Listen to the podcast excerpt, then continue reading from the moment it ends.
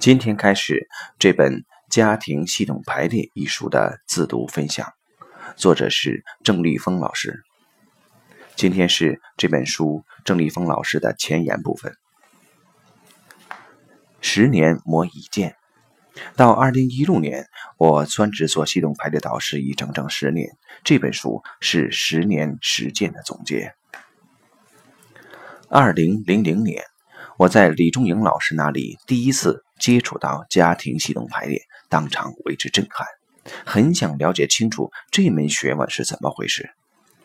当时有同学介绍德国有系统排列的培训课程，问题是三天后就举行。我当时还在企业工作，马上向老板请假，当然是先被骂了一通，然后老板说是因为淡季，你就去吧。我之后马上报名。德国主办方表示已经满员，但刚好有人退出，就收了我。我在订机票，旅行社的人告诉我，我的运气好，最后一张机票被我买到了。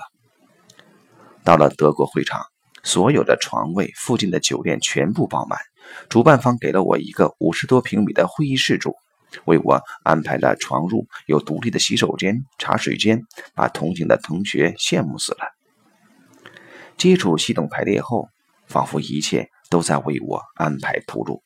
这种感觉让我冥冥中觉得，这就是我未来的方向。这样一开始，我每年都去德国上课。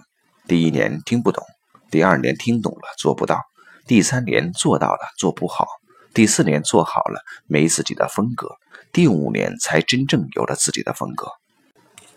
这时候。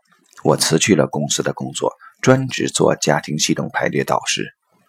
刚出道，其实很迷茫，不知道从何开始。有人提议我可以请系统排列的创始人伯特海林格先生来香港，我怦然心动，写了封邮件给他，也没寄太大希望。谁知道他一口答应。二零零六年，香港的工作坊来了三百人，一下子把我的市场问题全解决了。而后顺利进入内地。过去十年间，我处理了一万多个个案，平均每年组织四十场工作坊和导师培训课程，积累了大量经验，也遇到了很多问题。同时看到中国真正的需要在哪里。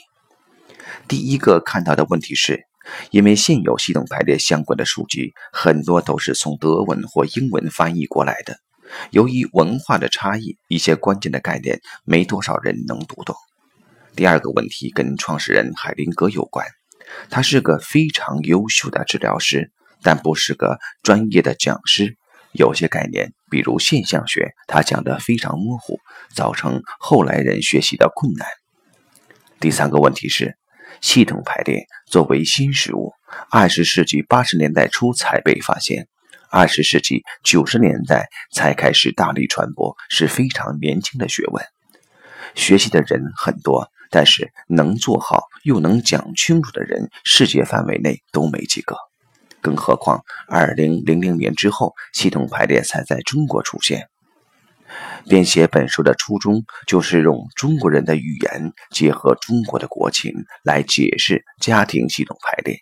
同时，把海灵格很模糊的概念讲清楚，更进一步把家庭系统排列分解成原理、方法、运用，这样能让更多的中国人可以学习系统排列、理解系统排列、运用系统排列去自助与助人，让中国人多一个选择。